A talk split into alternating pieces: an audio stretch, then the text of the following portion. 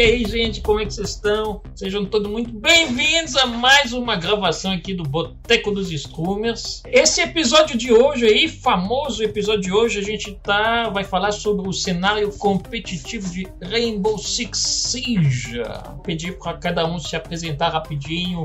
Vamos começar pela Duda ali na, na minha ponta. Duda, a palavra é sua. Então, eu sou a Duda, mais conhecido como Duda mesmo. Eu sou observer de Rainbow Six faz aí dois anos e é isso. Nossa, rapidinho. É, é tão curtinha, a apresentação dela é tão curtinha quanto o nome. Duda. Duda mesmo. Próximo convidado da lista, Demon. Apresente-se, meu caro. Eu me chamo Renato, tenho o mesmo nome que o Dr. Mocano aqui. Sou mais conhecido na Interweb aqui como Damon. Atualmente eu trabalho como League Ops da Ubisoft no Rainbow Six Siege há um ano e meio, mais ou menos. E é isso, é o que eu faço. E o próximo que saiu da câmera, Mocano Plays. A palavra é sua. Olá, eu sou o Mocano. Faço lives na Twitch, conteúdo pro YouTube também faz tempo que não faço, mas live na Twitch segunda a sexta. E de 15 em 15 dias, aqui neste canal maravilhoso, participando de podcast pra, pra falar abobrinha de vez em quando, né? É, que é o que a gente fala bastante é abobrinha. Quem fala as coisas sérias são os convidados, geralmente. e eu sou o Le Francês, eu faço live aqui de segunda a quarta na Twitch. Geralmente, geralmente jogos indies. Quando não é jogos indies, a gente grava podcast. Quando a gente não grava podcast, é jogo indie.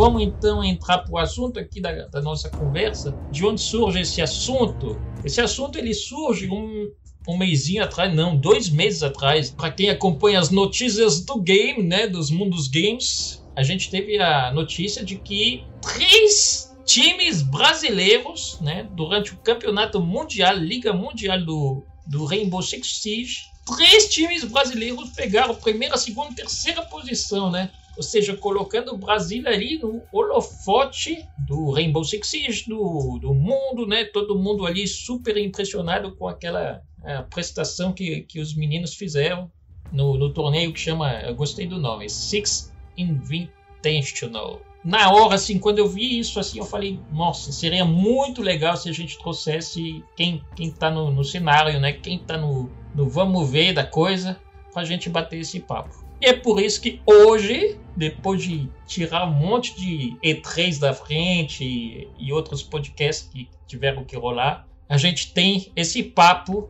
sobre Rainbow Six Siege. Então vamos lá, vamos começar com as primeiras perguntas. Eu sou um leigo, leigo de Rainbow Six Siege. Eu não conheço muito bem o, o, cenário assim, até porque eu tenho um problema, eu tenho motion sickness. Motion sickness é uma meio que uma doença, não sei, não sei nem se é uma doença direito, mas é um, é um estado que toda vez que eu jogo um jogo em primeira pessoa eu passo mal, vomito, caralho a quatro. Então, eu vou perguntar aqui para os meus convidados me expliquem Rainbow Six Siege para um leigo. Rainbow Six é um jogo tático de primeira pessoa de tiro, um jogo tático de 5 contra 5, onde você faz as suas escolhas de operadores, tanto de ataque como defesa, e cada operador tem seu gadget, que pode tanto variar de uma carga explosiva, uma carga termitável, uma carga desde uma simples granada a um, uma granada de stun. E uhum. a defesa tem também seus gadgets que proporcionam a, os operadores a fazerem sua defesa, que vai desde câmeras para informações, de traps, de arames para atrasarem os atacantes. E o jogo é aquele famoso plant e defuse de bombe. Só que a bomba já está no para os defensores, os atacantes têm que ou eliminar todos os defensores ou desativar a bomba. Assim como os defensores eliminam os atacantes. Eu lembro que quando, quando o Rainbow Six Siege foi anunciado no Mai 3, no Mai 3 o Rainbow Six Siege foi anunciado muito tempo atrás. Eu lembro que a ideia, assim, pelo menos o que o, o trailer tinha passado é que ia ser muito mais tático de, do que ele parece ser hoje em dia. Porque hoje em dia parece que é só ia, sair atirando todo mundo, mata os cinco que tiverem e acabou o jogo. Essa é a, a aparência que eu tenho de fora, assim.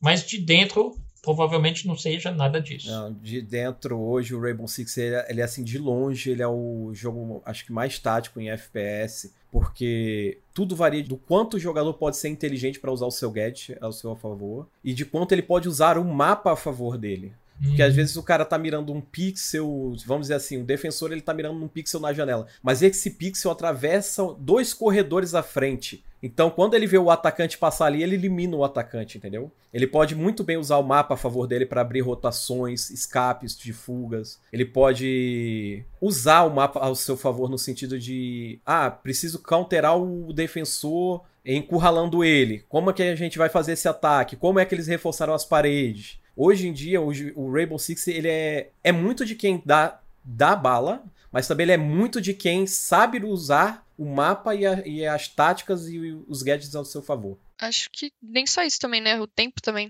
Sim. De repente, do tempo de um defeso plantado, ou o tempo até de não ter conseguido desativar a bomba, se você atrasar, e vamos supor, no caso da defesa, se tu ficar com o plant ficar segurando ele, tu ganha o round por tempo. Então, você tem que saber até como que eu posso dizer, saber usar o tempo, né? É, como a Duda citou, se você elimina, por exemplo, o atacante que vai com defuser, sua estratégia pode totalmente mudar. Você se preparou para fazer uma defesa e a sua estratégia pode simplesmente mudar para eu vou defender agora o defuser pro ataque não ter o defuser. Sim, e montar toda a estratégia em cima daquilo. De repente, o que você acha que você tem que proteger a bomba, de repente você protege um defuser. E, e é tão tático que o round tem 3 minutos de duração? O competitivo, acho que é. O competitivo é 2 e 45?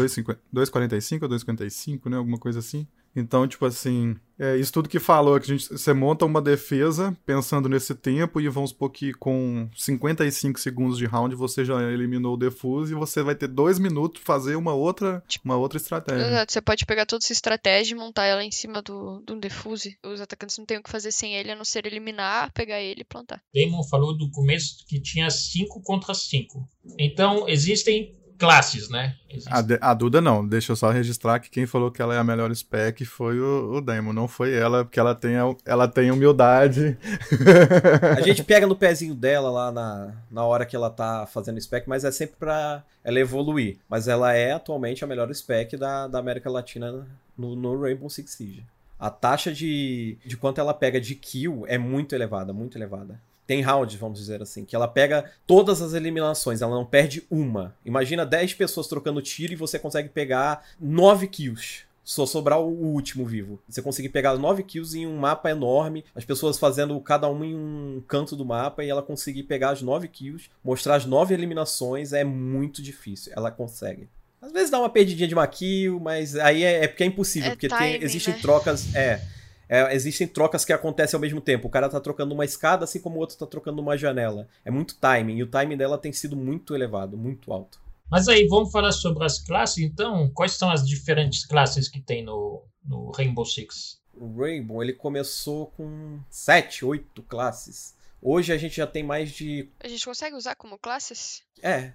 Operadores. 35 é. Opera... A gente tem mais de 35 no ataque, mais de 35 na defesa, eu a acho. A gente tem 50 no total por aí, mais ou menos. 50, 60. O Rainbow ele começou com uns operadores bases, tipo um Termite, que usa uma carga termitável que é para destruir paredes reforçadas com. como se fosse um reforço de ferro. Ele abre esse tipo de parede. O Thatcher, que é para desativar é, gadgets de Choque. eletrônicos choque, é, pode ser choque, pode ser.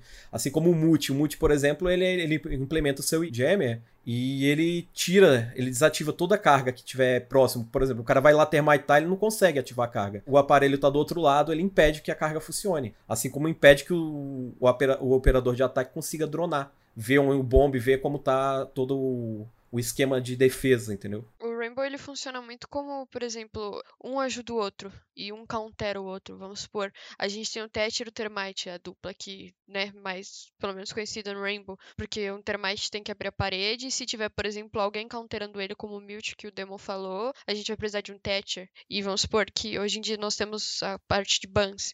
Então, se você banir o Thatcher, que é um dos principais que faz essa função, você pode usar uma Twitch ou alguém com uma carga. Para um gadget, você tem alguém que countera e alguém para ajudar. É mais ou menos assim. Basicamente, para cada, cada operador, você tem um que vai ser efetivo contra e um que vai ser efetivo ajudando. Isso, exatamente. Tanto no ataque quanto na defesa. Exato. Tanto é que a criatividade dos jogadores é, vem desses gadgets. Por exemplo, vamos na fase de banimento, baniu o Thatcher. Ninguém pegou um outro counter para tirar o Jammer ou o, o Field Shock do Bandit. Se o cara pegou um operador de granada, o cara pode muito bem fazer uma granada de baixo para cima para tentar tirar aquele, aquele aparelho para poder abrir, entendeu? Vai muito da criatividade do jogador. O Rainbow Six também. Vocês falaram esse nome, Thatcher, Termiter.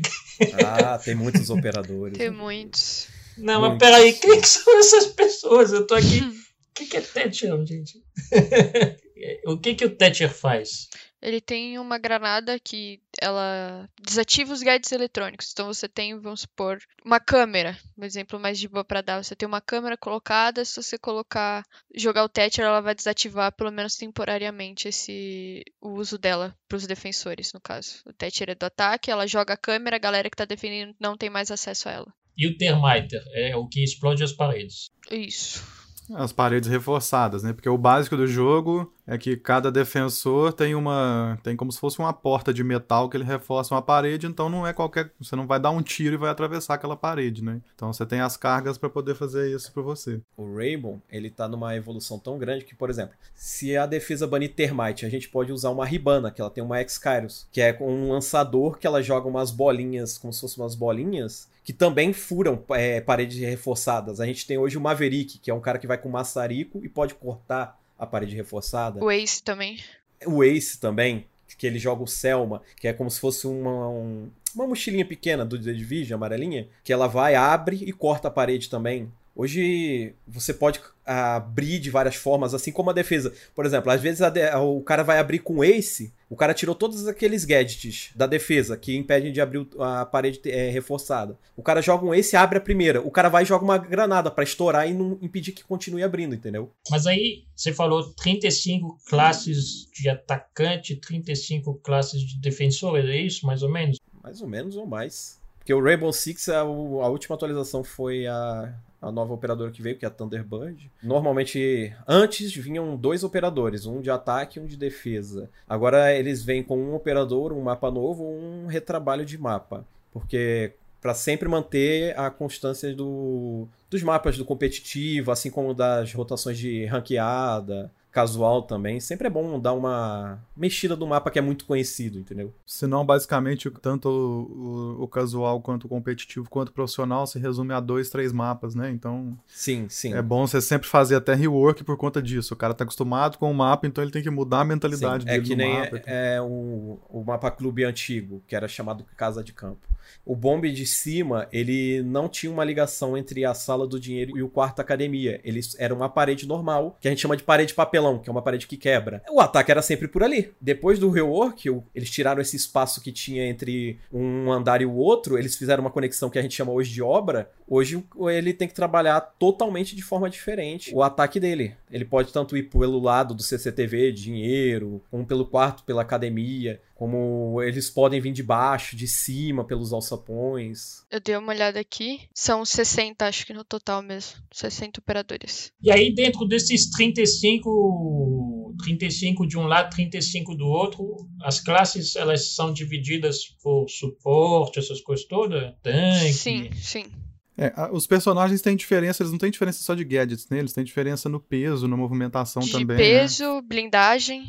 É, por exemplo, a gente tem os operadores supostos, que é o Termite, Ace, temos os Entrefrags, que vai mais dos jogadores que eles usam. Por exemplo, a Duda. A Duda pode muito bem opinar sobre Eu? Ash, que é uma é Ash, é. Podia, né? Agora eu não jogo Não, mais. ainda de pode, ainda joga. Ainda posso, mas agora eu jogo mal de Ash, porque mexeram nela. Duda já fez partezinha. Já fez, não foi, Duda, do competitivo? Já, joguei, joguei um pouco do feminino. Falar sobre as diversas, diversas packs, então, que tem, as que você tem afinidade. As classes, putz, eu jogo com os operadores normalmente mais leves, é aqueles que são mais pra. ou usados mais pra, de repente, linha diferente, vai. Por exemplo, a Ashe, como o Demon falou, eu jogava bastante. Twitch, Zofia, não são operadores pesados ou que têm uma função de suporte de abrir alguma coisa de repente. Ou... São personagens femininas? São, tem várias. ah, As três que eu citei, no caso, Zofia, Ashe e Twitch. As três são.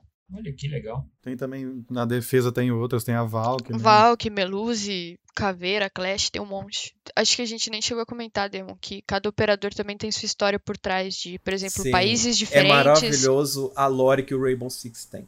E, por exemplo, como que eu posso explicar? A gente tem um Thatcher e um Termite. Os dois meio que são da mesma. Vamos supor, vai, Caveira e Capitão. Os dois são do BOP. Os dois são brasileiros que fa- faziam parte do BOP na São história. do mesmo esquadrão, por assim dizer. Isso, e cada um se conheceu de um jeito e foi se chamando pra trabalhar no Rainbow. Que Tem uma legal. puta história por trás, Sim, é isso, é interessante. Tem uma lore muito, muito boa, o Rainbow E uma Six. das coisas que eu- eles começaram a fazer também foram tipo uma espécie de desenhos animados, né? Que eles apresentam sempre no Six Invitation pra contar a história de como que um evento aconteceu, o que que aconteceu. Isso, isso é bem interessante.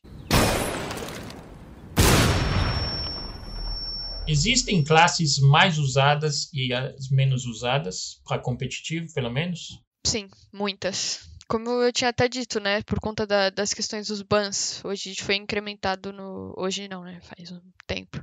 Incrementado no competitivo e agora nas ranqueadas é um sistema de ban. Cada time pode banir um de ataque e um de defesa. E aí a gente tem sempre os percentuais que, por exemplo, os de hate maior. Sempre tem os bans padrões, né? Tipo Thatcher, Termite, ou. Sempre tem gente que é sempre banido, tanto no competitivo como em jogadas casuais. Inclusive, como a Duda citou sobre os bans, o Thatcher é um dos operadores mais banidos, de longe, no competitivo, em ranqueadas, por causa do, do gadget dele, a granada PEN lá. Porque simplesmente o cara desabilita todos os é, é, dispositivos eletrônicos da defesa, então o, o ban rate dele é muito, mas muito elevado. Jacal também. É Jacal também. O operador já foi retrabalhado já pra tentarem evitar que façam tantos bans nele, porque antigamente ele destruía o gadget eletrônico. Hoje não, hoje ele só desativa temporariamente. Mas mesmo assim, o Thatcher ainda ele é muito banido. O Rainbow, ele é muito também de informação. Com o drone você pode pegar como a defesa se preparou, aonde que eles estão é, se defendendo, se posicionando. Você pode também... Quais as classes, né, que Sim, foram quais escolhidas também, os, os Pra você já se operadores, prevenir porque, dos gadgets que É. vão ter. Porque é tudo um segredo até que, al- que alguma câmera ou o próprio drone tenha visto, né? Então não, não se sabe. Muitas das vezes, pra você ter noção, o jogador não procura nem o bombe, ele procura toda a informação do mapa. Por onde ele pode entrar, onde tá limpo, onde tem alguém escondido, que a gente chama de roamer, onde tem algum trap, entendeu? Às vezes o, operador nem foca o bombe, ele foca ao redor do bombe pra saber onde ele pode trabalhar o ataque dele.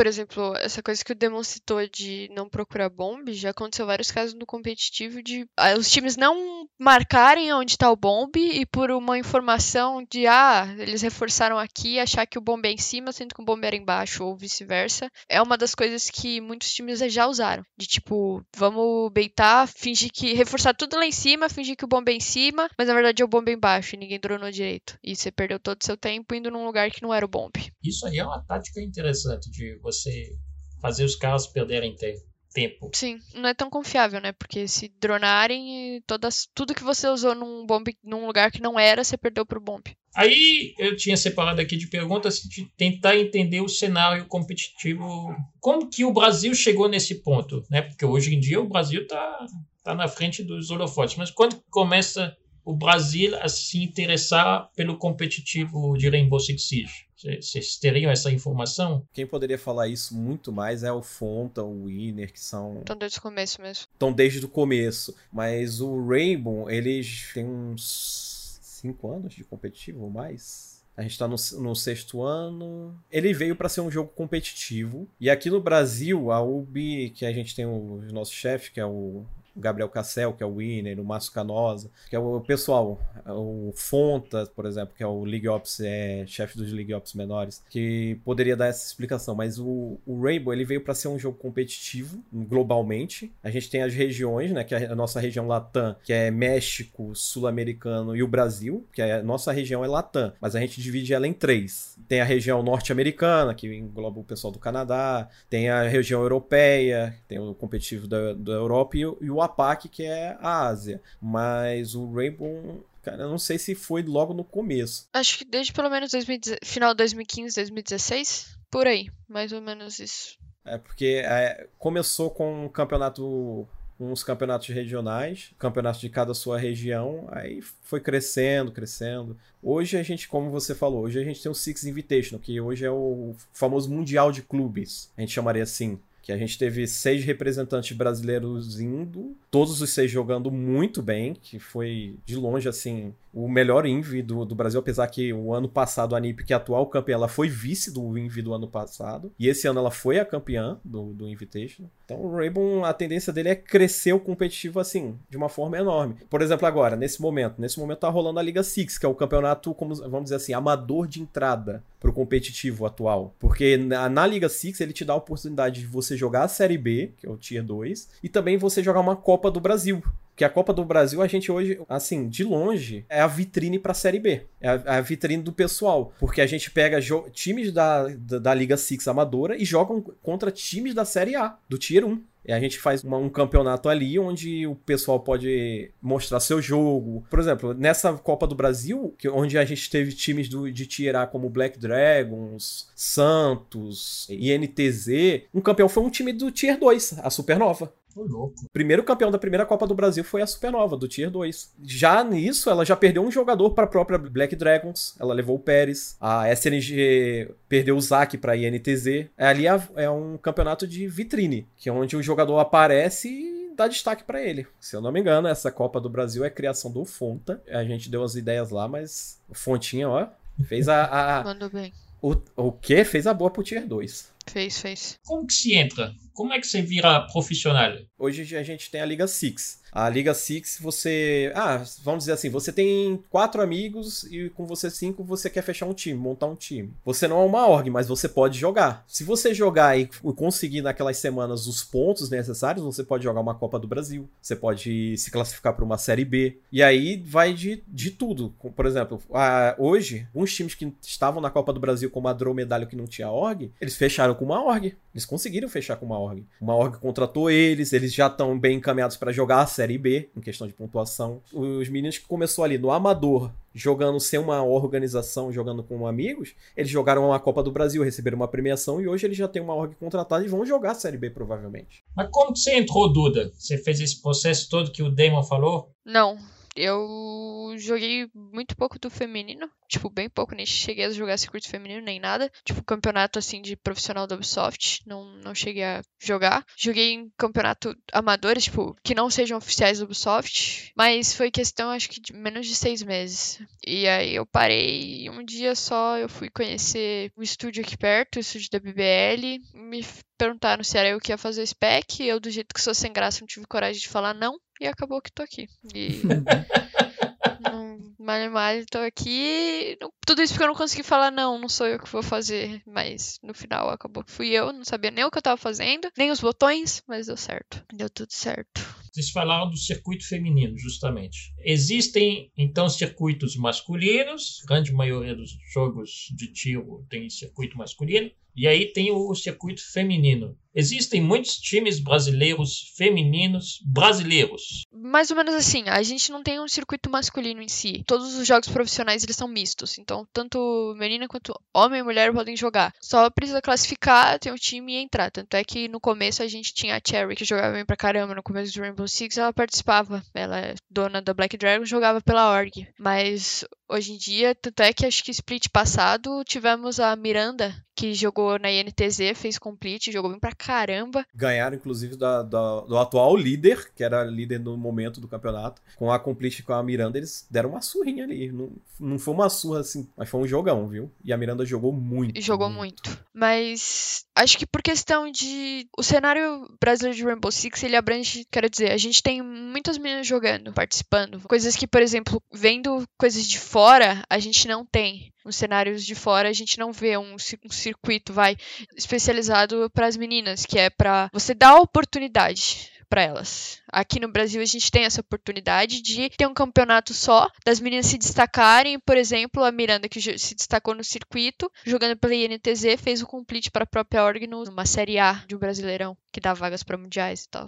É engraçado vocês falarem que é misto, porque tipo, a, a minha teoria era que era homem, mulher. Não, não. O cenário de Rainbow Six ele é, ele é misto. Eu acho que não só o, o de Rainbow, não posso dizer em si por outros cenários, mas acho que isso dizendo pelos outros, eu acho que todos os cenários são mistos quando se trata de um Brasileirão, de um CBLOL, de um CBCS. Você tem aí, acho que todos esses são mistos, mas infelizmente, pelo menos no de Rainbow Six, a gente não tem nenhuma menina participando. Para ter essa inclusão, para ter essa coisa de é, fortalecer um cenário feminino, para pelo menos, quem sabe, esse ano, ano que vem, a gente ter uma menina realmente jogando no Brasileirão, a gente precisa dessa inclusão de ter um cenário feminino em si, ter um circuito feito só para elas, só pra gente, no caso. Né? Imagino que para você, sim, a gente teve essa conversa com as meninas há um tempo atrás, é, a gente fez um podcast sobre a indústria do jogo de tiro, né? E aí eu convidei só, só mulher para falar. Eu acho que todas entraram meio que num acordo de que é extremamente tóxico ser mulher dentro do universo do jogo de tiro. É, você passou por isso? Você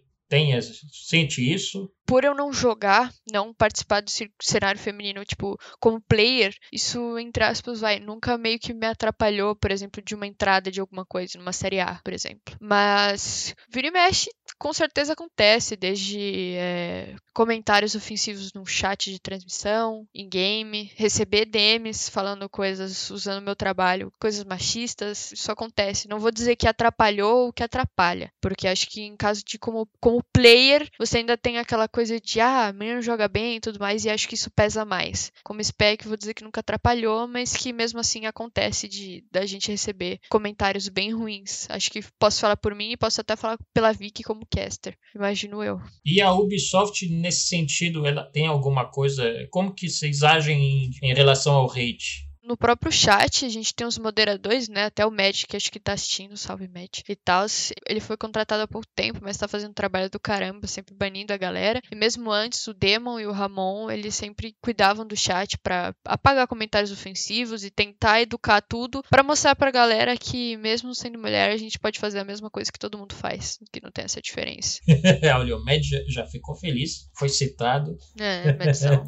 é porque é aquilo, a gente tenta trabalhar educando que é o que eu sempre defendi. Eu falo, a gente tenta trabalhar educando. Se não tem jeito, a gente pune. Não existe conversa. Ou existe é, ter o respeito. O respeito por elas, o respeito por todo mundo, igualmente, entendeu? E é isso. O Med lá faz o trabalho no chat, ele conversa com o pessoal. Ah, ele fala, ah, não fala isso. Às vezes. Sim, ele explica. Às vezes o cara solta uma, alguma. Não vamos dizer piada, mas às vezes o cara fala, ah, ela é ruim, não sei o quê. Eu, não, não fala isso, irmão. Vamos não sei o quê, vamos incentivar o cenário, vamos não sei o quê. Aí, se for passar do limite da razão, aí sim, é banido. A gente procura é, é, punir comportamentos tóxicos, tanto no competitivo como em chat de transmissões. Assim, o que eu tava perguntando não era nem tanto sobre os chats assim, de, de live, era mais sobre como é que a Ubisoft se posiciona. Sim, então. Mas aí, é, por exemplo, para os jogadores, a gente tem um livro de regras. Para os jogadores profissionais. Agora, para, vamos dizer assim, ah, você sofreu um, um problema em game, em ranked ou em casual. A Ubisoft tem um suporte que funciona muito bem, muito eficiente o suporte, que é em bit.ly barra me ajuda Ubi. Se você tiver algum problema, você pode ir lá denunciar com provas, com tudo. E tem também um formulário que o Community Manager do Rainbow Six, né, ele criou, que é justamente que o pessoal denuncia lá e ele pega o caso aqui para dar uma adiantada, que é o Nicolas Bossarino, o Nico. Ele criou um formulário que é em bit.ly barra denúncia R6BR, onde você coloca seu caso lá e ele já dá uma adiantada, entendeu? Para comportamento tóxico, racismo, homofobia, machismo, xenofobia, que são coisas que a Ubisoft não tolera de forma nenhuma e não, não compactua com nada. O Med, inclusive, fez uma pergunta aqui. Pergunta para eles qual o maior desafio que eles enfrentam no trabalho, o que os move e o que os motivam? Acho que para mim, mais dificuldade, assim, a pior coisa, o maior desafio é lidar com essas coisas de comentário de chat ou, ou crítica. Porque, assim como acho que o trabalho do Demon é também, posso pelo menos dizer pelo meu que, cara, até você sentar para fazer um spec, você nunca vai saber como que é. Então eu acho que a pior coisa é saber que a galera critica, mesmo que nunca tenha sentado ou tentado fazer, de repente, de um jogo, sei lá, cara, é complicado, porque você pode montar uma personalizada ou tentar fazer com uma ranqueada, pegando os replays, você nunca vai saber qual que é o, o ritmo de um jogo profissional de um brasileirão da vida, por exemplo. São níveis totalmente diferentes e eu, o Pala, a gente sofre muito hate por conta disso. Existem comentários como o Spec ou coisa do tipo, até comentários bem piores, xingando família, sei lá, um monte de coisa. Com certeza nunca nem tentaram fazer, ou se tentaram, não sei porque ainda não se candidataram para fazer, já que se acham tão bons. Mas enfim. E acho que motivação é crescer realmente no cenário, talvez, quem sabe mais para frente com outras coisas além de spec. Acho que é mais isso, é ter um lugarzinho no meio do esportes. Já para mim, eu vejo como desafio, às vezes a gente fala assim: "Ah, a comunidade". Nem tanto, mas a gente tenta fazer uma coisa legal, a gente tenta educar a comunidade em questões de desafios. A gente tem, como eu citei, o livro de regras, às vezes a gente pune na regra, por exemplo, a, a, a liga amadora ou alguma coisa ali. Às vezes a pessoa não entende e fica revoltada, gera um hate em cima de você e tal. É uma coisa que eu aprendi com Fonta. A gente mata no peito e joga para cima. Agora, o que motiva é que, tipo assim, eu gosto muito de Rainbow Six. Eu jogo lá desde a beta. Eu vivo Rainbow Six. Eu trabalho com Rainbow Six. Eu assisto os jogos. Quando eu não assisto os jogos, eu mexo nos replays para ver pixel, aprender jogadas. Eu jogo ranked, eu jogo casual. Eu gosto do que faço. Eu vivo o que faço e gosto muito. Muito, não é pouco. Tanto é que até o Fonta e o, Iner brincam assim: ah, você só joga isso, não sei o que, você só vive. É, o, é o cara, sou apaixonado nesse jogo. Eu gosto muito, eu gosto muito de FPS e o Rainbow foi um jogo que me prendeu desde o começo, então poder trabalhar no que a gente gosta já é uma motivação muito grande, entendeu? Deve ser bom, né? Nossa, Deve ser maravilhoso. bom. maravilhoso. Trabalhar com o que se gosta é a melhor coisa que tem. Ó, o Vô de Pixel já falou: seu trabalho é único, Duda. Tu é braba. Obrigada. Uma outra coisa que eu tinha aqui anotado para falar, eu não sei se aconteceu dessa forma com o Rainbow Six, mas pelo menos em outros cenários competitivos por aí, os, os asiáticos geralmente eram brabíssimos assim. E aí teve essa quebra de conceito, quebra de paradigma que a gente fala, de repente ou, ou decaíram ou ficaram mais fracos ou não sei nem se é, se é essa palavra certa, né? O que vocês acham que, que fortaleceu o Brasil assim no cenário competitivo, nesse sentido? Então, no Rainbow, é curioso porque no Rainbow o... nunca foi a região da PAC e Ásia que foi forte. A gente sempre usava a Europa e a norte-americana como as regiões mais fortes. Tanto é que a gente tinha a Penta, que a Penta era a famosa rapa tudo a Penta que hoje, hoje, né? Hoje não é mais a G2, não tem mais seus, seus 100% dos membros, mas era, era rapa tudo. Qualquer time que jogasse contra a Penta, uma final, a Penta vencia. Não importa. Se você fizesse uma Pro League, um, um, campeonato e a Penta naquela época participasse, a gente já tinha a certeza de que a Penta ia, ia longe. Porque a Penta era o top ali na Europa, era o top, entendeu? Do, do, do Rainbow Six. E isso aí começou a cair quando a Liquid, por exemplo, a Team Liquid, que é um time, o time brasileiro, ela venceu a Penta numa final de Pro League. Daí para lá já começou a mover o lado do cenário totalmente pro lado Latam, pro lado do Brasil. Por exemplo, antes da Liquid, se eu não me engano, a Black Dragons foi vice da Pro League? Foi, né? Perdeu pra. Perdeu pra. Qual que era o nome? Century. Pro League São Paulo, Demon. Sim, é. sim. É.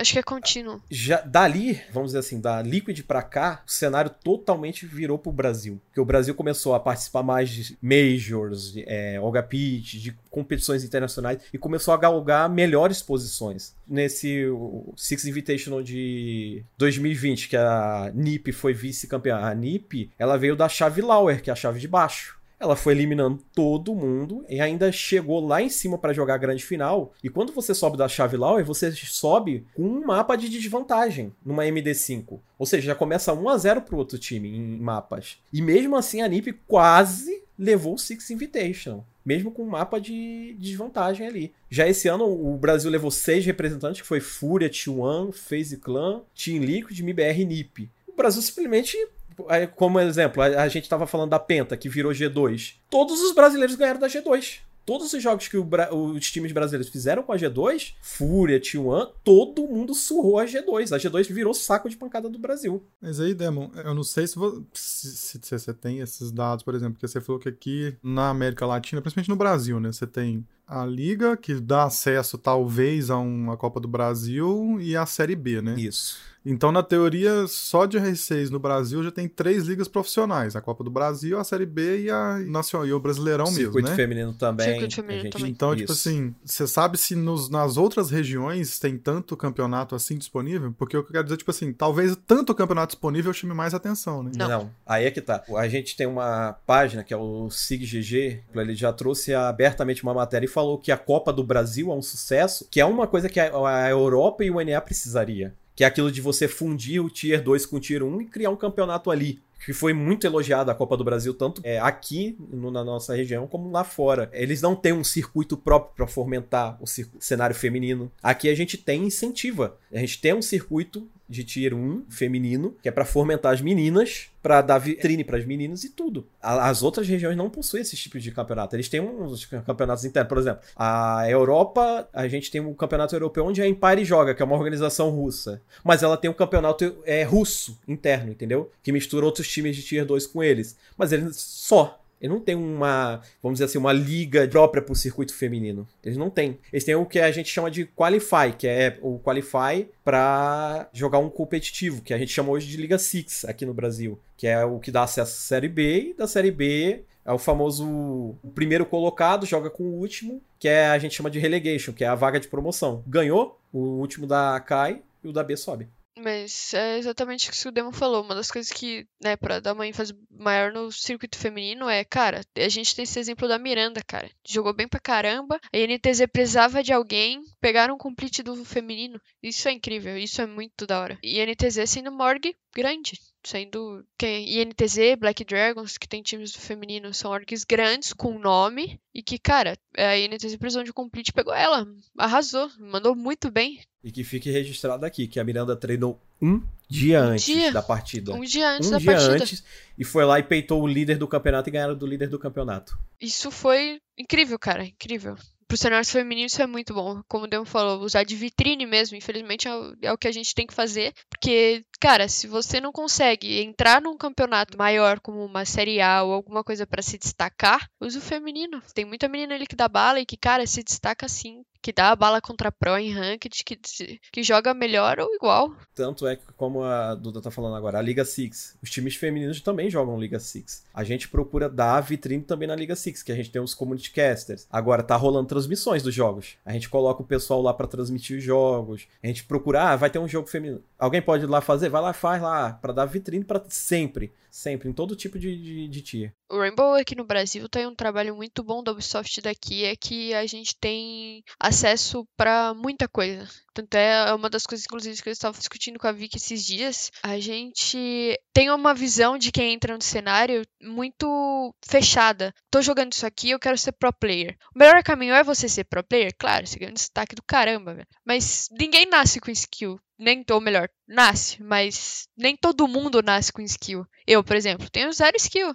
Não Mentira, conseguiria. carrega sempre. Não conseguiria ser pro player. Fui buscar refúgio em outro lugar. Demon, todo mundo que trabalha em staff provavelmente tentou, não conseguiu ser pro player, ou de repente nem quer ser pro player e buscou outras coisas, cara. Então, isso é uma coisa que a Ubisoft aqui faz, que eu acho muito legal. Não sei se as de fora também, mas Liga Six, a galera tá sempre precisando de narradores novos para fazer jogos. Liga Six a gente tem quantos times, Demon? 128? 128. 128 times, é jogo pra caramba, cara é, são muitos jogos. Sei lá, o Ubi tá sempre procurando gente nova para, por exemplo, transmitir. Spec também. Por que não, sabe? Você não precisa só seguir com pro player. Então, não é só os campeonatos que a gente usa de vitrine também. Narradores, a Vicky que entrou, a Lesudo que entrou. A Vicky começou com o feminino, a Lesudo também começou com, com campeonatos amadores e os dois estão na UB agora. O Alesudo e a Vicky, assim, foi de longe um, um disparate de foguete. Porque a Vicky, ela começou, ela entrou na UB como comentarista. O Alesudo, eu posso citar porque o Alesudo foi um achado do Fonta. O Alesudo mandou um e-mail, juro pra vocês, o Alesudo mandou um e-mail assim. Eu podia estar tá matando, roubando, saindo na rua sem máscara. Mas eu só tô pedindo uma oportunidade para narrar a Liga Amadora Liga Six. Cara, o cara não ganha nada para fazer Liga Six, nada. Ele só ganha, assim, a visualização do canal, o destaque que a Ubi dá pra ele. Ele fez tão bem a Liga Six que ele foi pra Série B e da Série B. Hoje ele trabalha pra Ubisoft. Como narrador principal ao lado de um ex-pro player comentarista que é o Intact.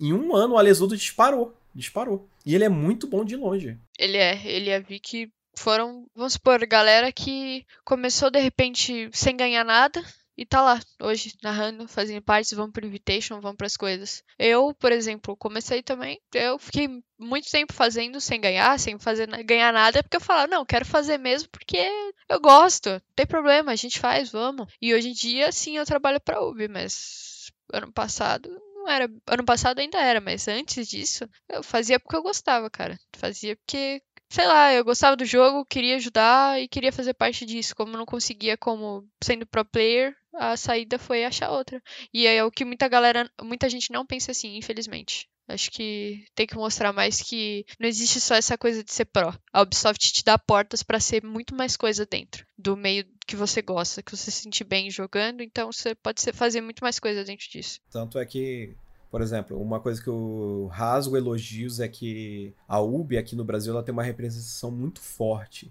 E ela tem um programa chamado Star Players. Eu comecei assim, que é o jogador destaque, é, que a Ubisoft escolhe. A Ubisoft Brasil ela escolhe sempre pessoas da comunidade e transformam elas em Star Players. Eu comecei assim. Eles me escolheram porque eu ajudava em chat e me transformaram num star player. Do star player pra lá, eu, eu não tinha vontade assim de ser pro player de Rainbow Six nem nada, entendeu? Surgiu aquela vaga, a gente tenta de uma forma, entendeu? É, aquela vaga. E acabou que a gente consegue entrar de uma forma, se dedicando de uma forma a entrar. O Mad, por exemplo, o Mad jogou Liga Six. O Mad tinha um sonho de ser pro player. Hoje ele é community assistant da Ubisoft. Mais um exemplo, não, não precisa ser só pro, cara. A gente tá num cenário aí que todo mundo tem lugar, todo mundo tem algo para fazer, com certeza, cara. Se tu não sacou com uma coisa, procura outra. Se esforça que tu consegue. É, é, só basta isso, cara. Se tu quiser, tu não consegue. Cara, eu não tenho voz para narrar. Puta, tenta ser um spec, cara. Aí, você participa da narração, você participa com o estúdio. É, você tá nessa dinâmica? Só para você ter uma ideia, no estúdio do Rainbow, a gente tem uma a Duda que faz a spec, a gente tem alguém que faz os replays, a gente tem alguém que faz os cortes, alguém que faz os microfones, alguém que faz os cabos. Você consegue entrar nesse mundo? De alguma forma você consegue. Você consegue, porque a produção é muito grande. Não é só narrar, jogar, comentar. É, você pode entrar de alguma forma no, na, nesse cenário. A gente tem uma menina que faz as artes do, do, dos, dos, campeonatos. Para um cargo, para uma definição, a gente tem uma pessoa para aquilo. Ou seja, quando tem o seu, seu presencial, agora não, porque a gente está nesse momento de pandemia, mas assim, é uma equipe muito grande, de 50 pessoas mais ou menos, entendeu? Trabalhando num competitivo tem os administradores, os league ops, é, tem o social media, o community assistem, tem a spec, tem o narrador, tem o comentarista, tem o cara que passa cabo. Sempre vai ter um jeito de você se introduzir nesse meio, se você gosta daquilo e quer trabalhar naquilo, entendeu? Tanto é que a gente, o pessoal fala, ah, como é que eu faço para trabalhar na Uber? A gente sempre recomenda aquele site lá, que é o jobs.ub que é onde você é, pode ver os cargos que estão disponíveis. Você até no, no LinkedIn também, você pode dar uma olhada, entendeu? Que sempre aparece uma vaga, alguma coisa por ali. Ou só ajuda a comunidade, né? Mostra, faz alguma coisa, cara. Eu até brinco, por exemplo, com os hates de chat que eu, pelo menos a gente toma. Ah, NSP, narrador ruim. Cara, a gente tá aberto aí para ser criticado por todo mundo. Mas não adianta criticar só e não fazer, tá ligado? Então, você tá criticando, cara, acha que consegue fazer melhor? Puta, oportunidade, cara. Se mostra, faz então. É até uma oportunidade de usar esse hate pra algo bom, pô. Olha aí. Para de criticar, tenta fazer. Eu, os narradores, ligar pra todo mundo. E tenta fazer, cara. Se você tá aí só assistindo o jogo só pra criticar e esse tipo de coisa, pega esse tempo possível que você tem e ajuda a gente.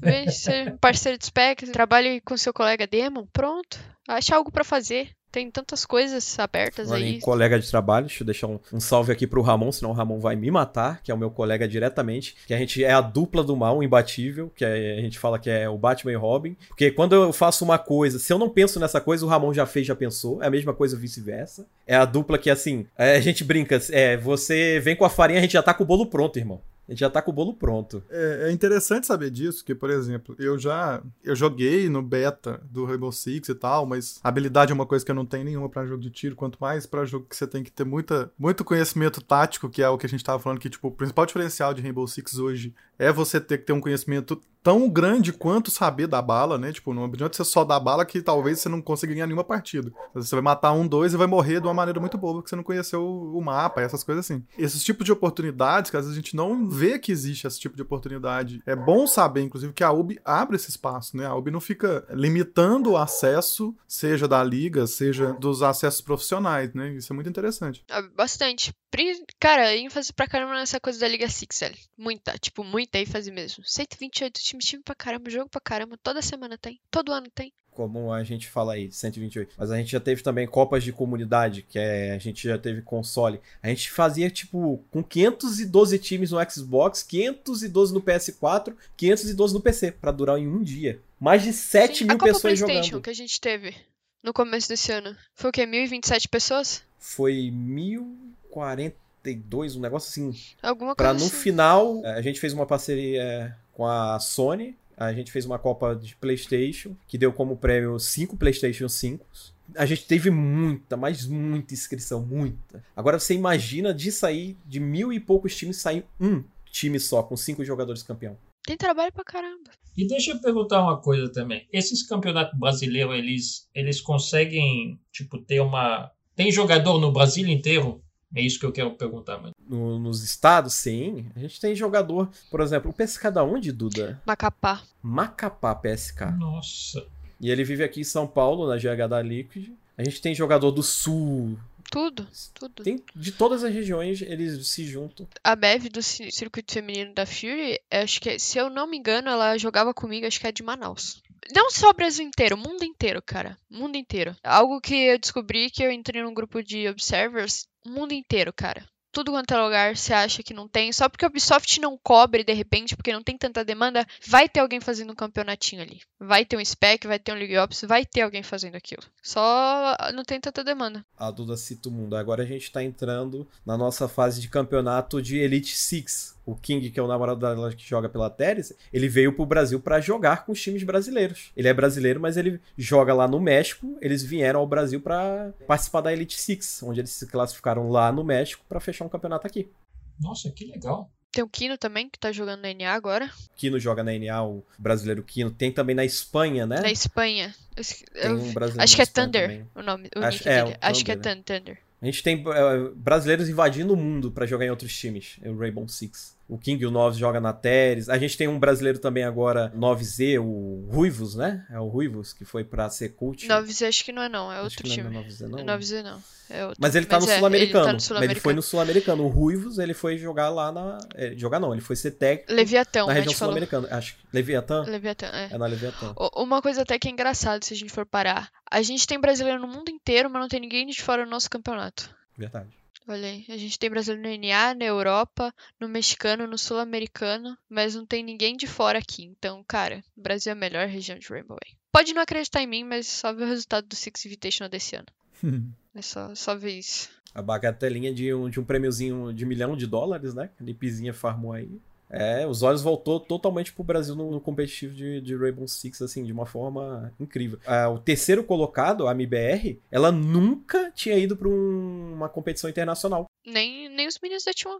Nem os meninos da T1. E eles foram pra uma competição internacional e foram lá e surraram a G2, que era a antiga Penta a favorita. Eles foram lá e surraram. A MBR é, nunca tinha ido para uma competição de, internacional assim desse porte. Foi lá e é a terceira colocada do mundo do Six Invitational. A gente tem a Team Liquid como vice e a gente tem a, eh, os ninjas que em primeiro.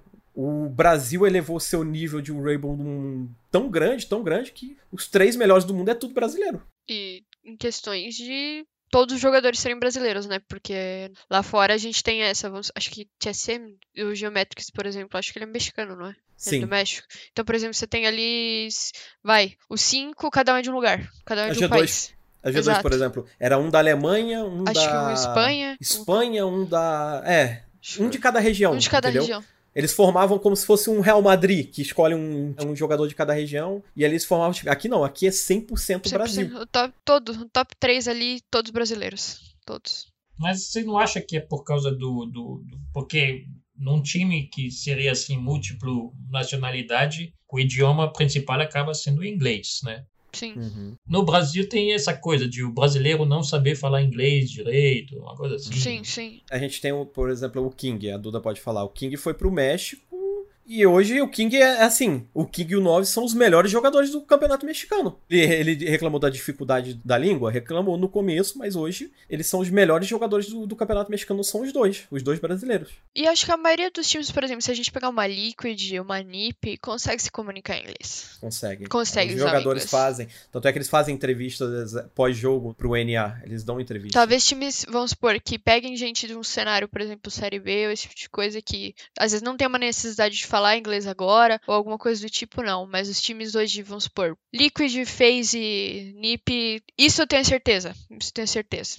Até o Matuan, acho. O alemão fala inglês, Lagones, acho que também. Então, acho que é mais uma questão da gente não ter a necessidade de procurar jogadores fora daqui. A gente não tem essa escassez de precisar procurar novos horizontes para conseguir trazer coisa nova para nossa região. Acho que é isso. Acho que a gente mesmo aqui, os jogadores daqui, eles conseguem se inovar sozinhos. Conseguem pegar o jogo, ter uma leitura e fazer coisas novas sem precisar trazer, vai, novas culturas de jogo de outros lugares, novos jeitos de jogar de outros lugares. E vão no Six Invitation e batem de frente com eles, inovando aqui. Tanto é que a gente cita jogador brasileiro, times de fora já copiam táticas de times brasileiros no competitivo. Como League Ops, eu escuto, eu fico em cal com os jogadores do competitivo, eu escuto o que eles falam. Ah, vamos fazer G2, vamos fazer não sei o quê. Hoje, a gente já vê um, vamos fazer MBR, vamos fazer a jogada da Team Liquid. Lá fora, eles já copiam nossas jogadas. É isso, é, acho que a gen- a gente não tem essa necessidade de, de precisar inovar com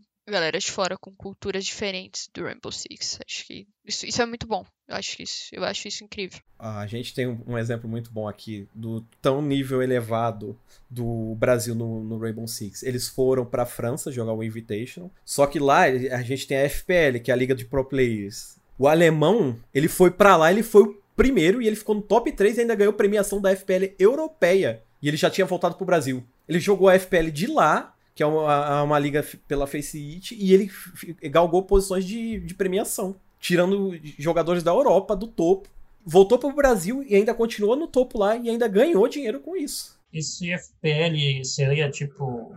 É uma liga de pro players, a gente vai, vai- vamos colocar assim. Ela é administrada pela Faceit, ela não é administrada pela Ubisoft. Ela convida jogadores pro. No início a gente colocou jogadores da Série A, alguns da B, o campeão, o vice-campeão, terceiro e quarto colocado. E a gente colocou as meninas do circuito feminino. E lá eles competem. Não competem os times deles. Eles puxam uma fila aleatória, onde montam um time automaticamente. E eles mo- montam uma personalidade e jogam. E reportam o resultado.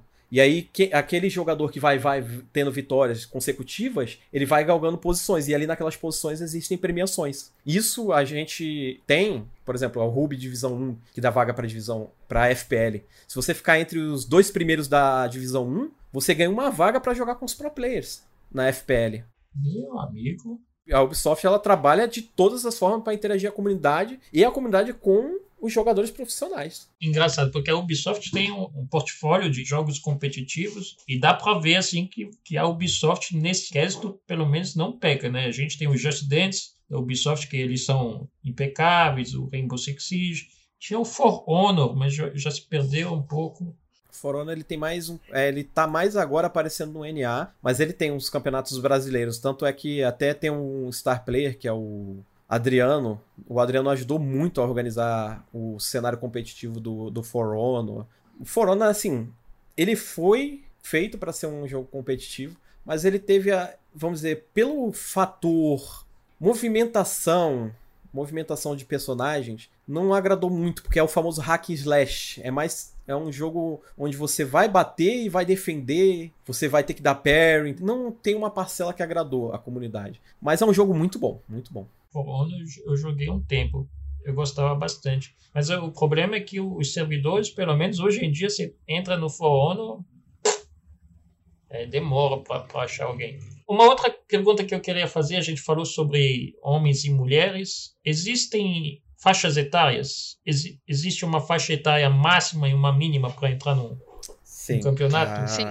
FPL, que é da Faceit, é só mais 18. O Campeonato Brasileiro e os internacionais é mais 18. A Liga Six a gente permite 16 anos para cima e o circuito é 16 também, não é, Duda? É 16 ou 15? Acho que é, é 16, também, 16 para cima. Mas existem campeonatos para menor de 16, menor de 18? Oficial do Ubisoft não.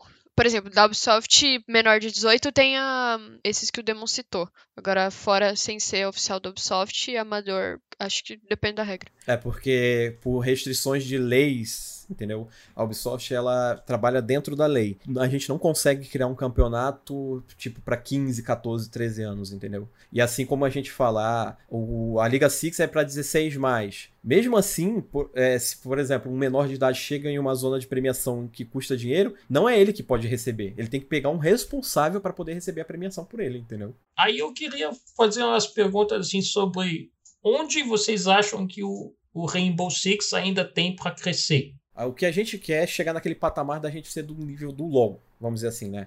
Do LoL, do CS, que é aquele patamar em cima. A gente chegou a esse patamar, mas aí a pandemia, a gente não considera a desclassificação e caída, porque na época eles jogaram mais para baixo o Rainbow Six, mas a gente estava em pandemia, a gente não podia ter um campeonato presencial. Tanto é que o Six Invitational que acontece em fevereiro, aconteceu agora há pouco. Ele foi sendo empurrado por causa da pandemia. E mesmo assim a gente teve que ter todos os cuidados. Teve que ter aquela famosa bolha, quarentena, exames, tudo. E aquilo tirou, entendeu? a visão dos campeonatos da UB. Mas esse Six Invitational ele foi um sucesso. Ele foi o que teve mais audiência, porque a UB colocou também interação de resgate de itens do jogo durante o, o campeonato. Ele teve uma taxa alta de visualização de horas, de time, de tudo. Ele foi um recorde de longe, assim, o melhor Six Invitation que a Ubi já fez. Tanto é que se a gente for ver, foi usado o quê? Foi um a casa, a casa da moeda não, né? Algum lugar na França que é muito lindo, muito muito bonito. Ele foi usado lá para o palco da final do, do, do Six Invitation. É um museu alguma coisa, não lembro. Palais Brongniart, localizado no coração da cidade, foi caso da Bolsa de Paris por quase dois séculos. Bolsa de Valores de Paris. Agora ele é usado para sediar eventos glamourosos. O Six Invitation aconteceu na Bolsa de Valores, a antiga Bolsa de Valores de a Paris. antiga Bolsa de Valores de Paris. E foi assim, de longe muito bonito, muito iluminação, cenário, sabe, apresentação, Tudo. transmissão, foi lindo, lindo, lindo, lindo, lindo. Isso porque a gente não teve público, né? Imagina se tivesse as coisas que acontecem, os outros sempre foram muito bonitos, até os que acontecem em Montreal, imagina esse. Porque, por exemplo, na E3 a gente teve o. A Ubi anunciou R6, o Rainbow Six Extraction, né? Que tá vindo com uma pegada diferente, não é? Não vai ser PVP, vai ser um PVE? Seria isso? isso? Eu não posso dar muitos detalhes, mas eu, ele faz parte do universo Tom Clancy's. Porque existe o Tom Clancy Ghost Recon, Wildlands, Breakpoint. Que Tom Clancy é aquele universo dos livros, né? Em cima disso, a Ubi criou os seus jogos e agora tem o Tom Clancy's é, Extractions. Tem os operadores do Rainbow Six, mas ele não tem uma ligação direta, fora isso. Entendeu? Uhum. Ele não tem vamos dizer assim, uma conexão. Não vamos ter um competitivo dele porque ele é um jogo PVE. Eu tava querendo entender como é que eles vão fazer isso. Então, assim, já, já meio que esclareceu, não vai ter competitivo. A única coisa que a gente pode, assim, estimar de interação entre um jogo e o outro é troca de skins. A gente tem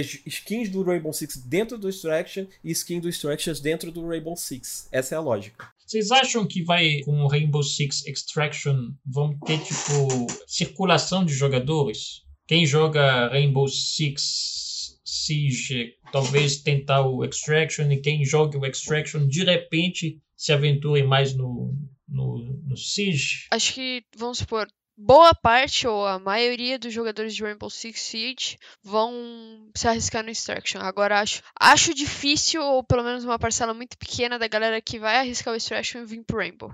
Porque acho que é, vai ser algo muito novo. Alguns vão arriscar, mas com certeza a galera que joga o Seed vai pro Extraction. Pelo menos para jogar com os amigos, ter o jogo sim. Porque é uma comunidade grande e os jogos são diferentes. Então acho que o público do Extraction é bem diferente do, do Cid, por exemplo. Digo isso, por exemplo, do meu pai. Ele não joga jogo online. Então, acho que talvez ele pegue para jogar ele contra os monstros lá. Mas ele não vai se arriscar no Rainbow Six Siege. Ele vai ficar só no Extraction. E acho que aí vai mais jogadores do mesmo estilo, talvez. Porque, pelo menos, assim, nessa questão de, de tática, o Extraction, pelo que passou no, no, no trailer do, da E3, parece ser tão tático quanto. Eu acho que vai ser, mas é diferente quando você tá tendo que pensar contra o computador, porque ele tem acho que até uma certa limitação. Quando você tá jogando contra uma pessoa, ela pode pensar coisas que você não pensa ou tanto quanto você. Acho que vai ser vai ser tático, mas não tanto quanto o Cid. É, porque o, o Rainbow Six, por exemplo, a gente tem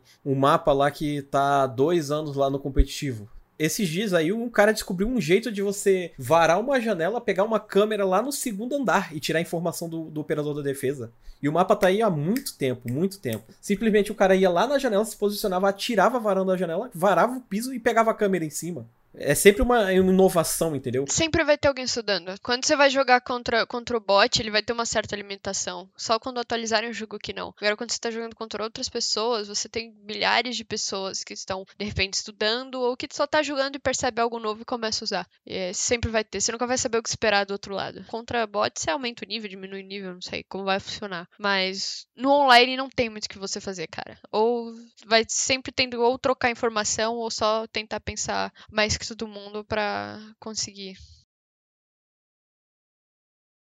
Eu queria perguntar sobre os jogadores em si. Eles preferem jogar, deve ser a grande maioria, deve jogar no teclado mouse, né? Grande maioria. Mas vocês falaram que vocês tiveram a Copa PlayStation. Esses aí não tem nem como fugir. Até teve, né, Diamond, mas nas finais não, né? É, a gente teve a Copa PlayStation e lá só é permitido jogar em controle. O pessoal fala, ah, existe muito mouse e teclado. É aquilo que eu falo sempre, sempre é, é minha, minha opinião. Se você pegar o mouse e teclado e plugar no seu PlayStation 4, o Rainbow Six ele vai aceitar você jogar com aquilo? Aí a pessoa me responde: não. Então aí já não é culpa da Ubisoft, porque ela não criou o jogo para você plugar o seu teclado no PS4 e jogar. Agora, se você compra um aparelho de terceiro e conecta no seu PS4 e ele lê o teclado e o mouse como um controle, a culpa é da Sony, que permite que um aparelho de terceiro leia o seu firmware, sua defesa, e interprete aquilo como um controle. A gente teve a Copa PlayStation e durante os jogos perto das finais, a gente, para eh, ter 100% de garantia de que o pessoal estava no controle, a gente fez call em Discord. Os League Ops ficavam com os jogadores vendo eles jogarem no controle. A gente exigiu que eles jogassem no controle, a gente assistindo eles jogarem. Botou câmera mostrando eles jogando, né? Sim. A gente pedia assim, carreguem os celulares de vocês. A gente criou um, um, um, servidor. Aí cada um entrava, League Ops entrava em uma sala, a gente colocava os cinco jogadores, abra a câmera aí, coloque aí. Eu quero ver você jogando na televisão com o controle. E assim a gente validou a Copa PlayStation. Porque uma coisa que eu achei engraçado nos vídeos, pelo menos que eu vi do Six Invitational, meu amigo, eu sou péssimo pra era gente assim jogando como se ele tivesse um teclado daqueles que é tipo diagonal, assim, sabe? Aqueles teclado diagonal que você tem.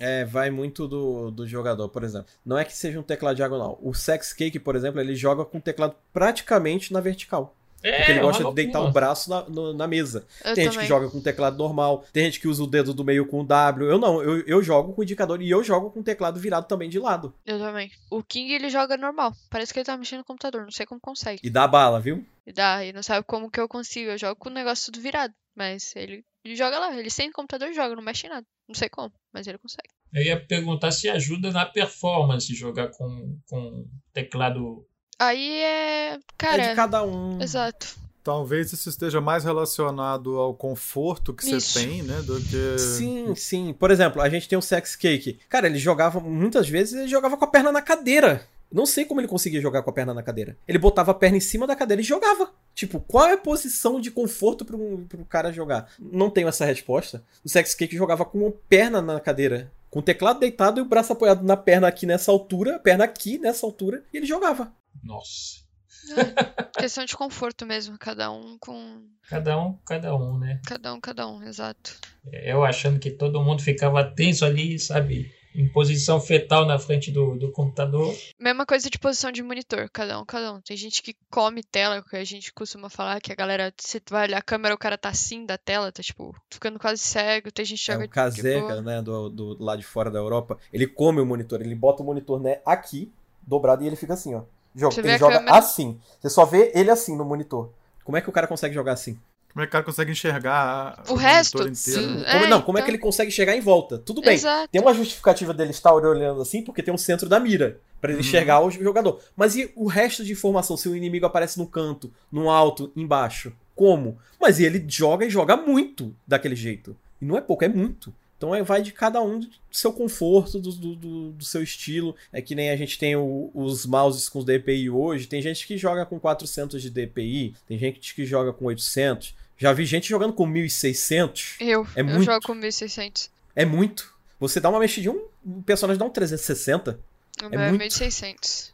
Jogo É com muito. 1800. Diminui. Vulcano, você tem alguma aí? Não, é assim, eu acho que principalmente o que, o que a gente deveria destacar é. Acho que aqui a UB espera do R6 agora, tipo, daqui pra frente, principalmente aqui no Brasil, depois desse, dessa lavada que, a- que os times brasileiros deram no Six Invitational, né? Tipo, se isso fez a UB, sei lá, não, não mudar o pensamento, mas pensar em novas. Eu sei, tipo, converso muito com o Damon e às vezes sempre o Damon pede alguma ajuda com alguma ideia que ele tem, que o pessoal fala, não, bacana. Mas é, se existem outros parâmetros para a UB, para o jogo, a partir, a partir desse Six Invitation. É, a ideia é sempre continuar o competitivo, interagir a comunidade, trazer a comunidade pra dentro, como eu te falei com as ligas de acesso, fomentar o circuito feminino. A UB quer continuar com o seu competitivo e quer sempre. Quem é que não quer, né? Sempre ser o primeiro do, do mundo, né? Com- seja jogando ou seja sendo, administrando seu jogo. O que a gente quer é ver o cenário crescer continuamente. E sempre, sempre, sempre fomentar, trazer. Por exemplo, a gente teve esse lance da Miranda jogar no, na Série A, a gente tem o campeão da primeira Copa do Brasil ser um time do Tier 2 vencendo times do Tier A. Então é o que a UB quer, é sempre crescer nos seus campeonatos, mostrar seus campeonatos, mas também sempre aproximar a comunidade daquele jogador pro player. Quem é que não gostaria de, por exemplo, de jogar hoje contra um time da- do na- uma Liquid, contra um time do Tier A, uma, um- uma Black Dragons? Qualquer jogador amador adoraria jogar uma partida contra um time desse e vencer então. Nossa. Ter uma oportunidade de ganhar. Sim, ter uma deles, oportunidade né? de ganhar, de mostrar jogo, de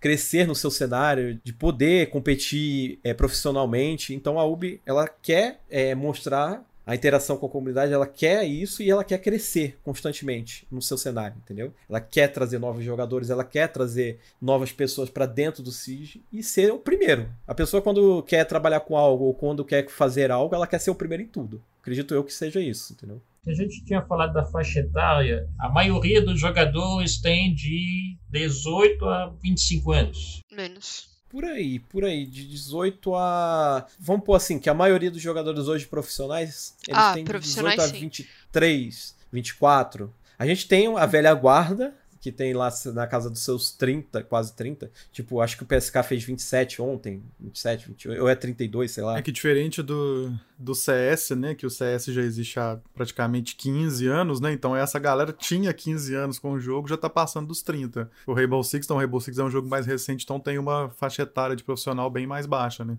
A gente tem essa faixa etária, eu acho que de 18 a 24 anos, vamos pôr por aí, 25. Na maioria dos seus jogadores. Mas a gente tem muito jogador profissional que já tá nas suas casas dos 30. A gente teve o Zigueira, que foi campeão pela Pro League, que já passou do. Da, dos, acho que já passou dos 30, o Zigueira. Zigueira se aposentou. Aposentou e hoje ele é streamer da Liquid. Que a maior reclamação do Zigueira é que você perde o time com o tempo, entendeu? Você fica mais lento pro movimento. E o Zigueira já tem uma dificuldade que era incrível, que eu acho incrível o cara com daltonismo conseguir jogar um jogo de FPS. Ele é daltônico? Pra pôr o bonequinho daquela cor, ele tem, daltoni ele tem daltonismo. E ele conseguir diferenciar a cor de um bonequinho da parede. O cara com daltonismo conseguir ser um campeão de uma mundial de uma Pro League. Mas era forte o dele? Tipo, porque tem gente que fala Não sei, mas ele, coisas. ele, ele alega que ele tem um daltonismo que o Rainbow era bem. de- Era uma coisa bem.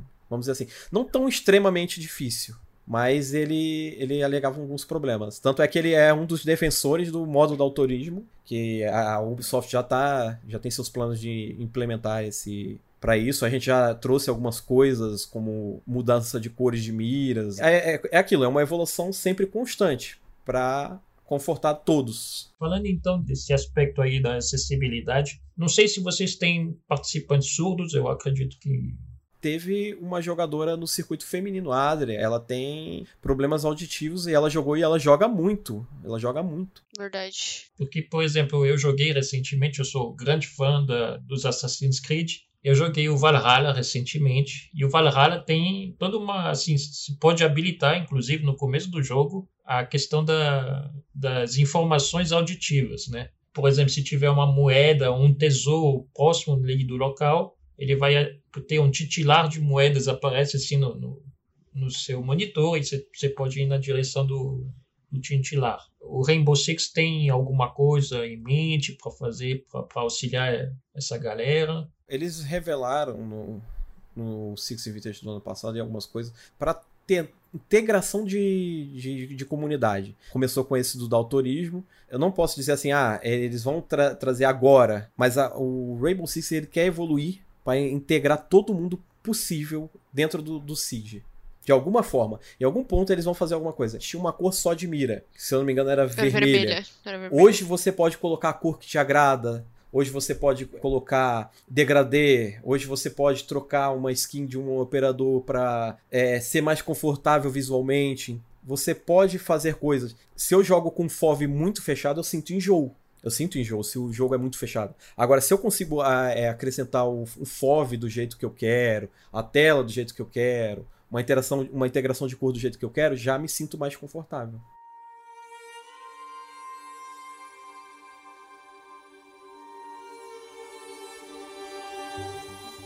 Mas é isso, gente. Muito obrigado aí ao Damon e à Duda pela participação. Mocano também. Né? Tem que agradecer o Mocano. O podcast foi bem esclarecedor. Obrigado.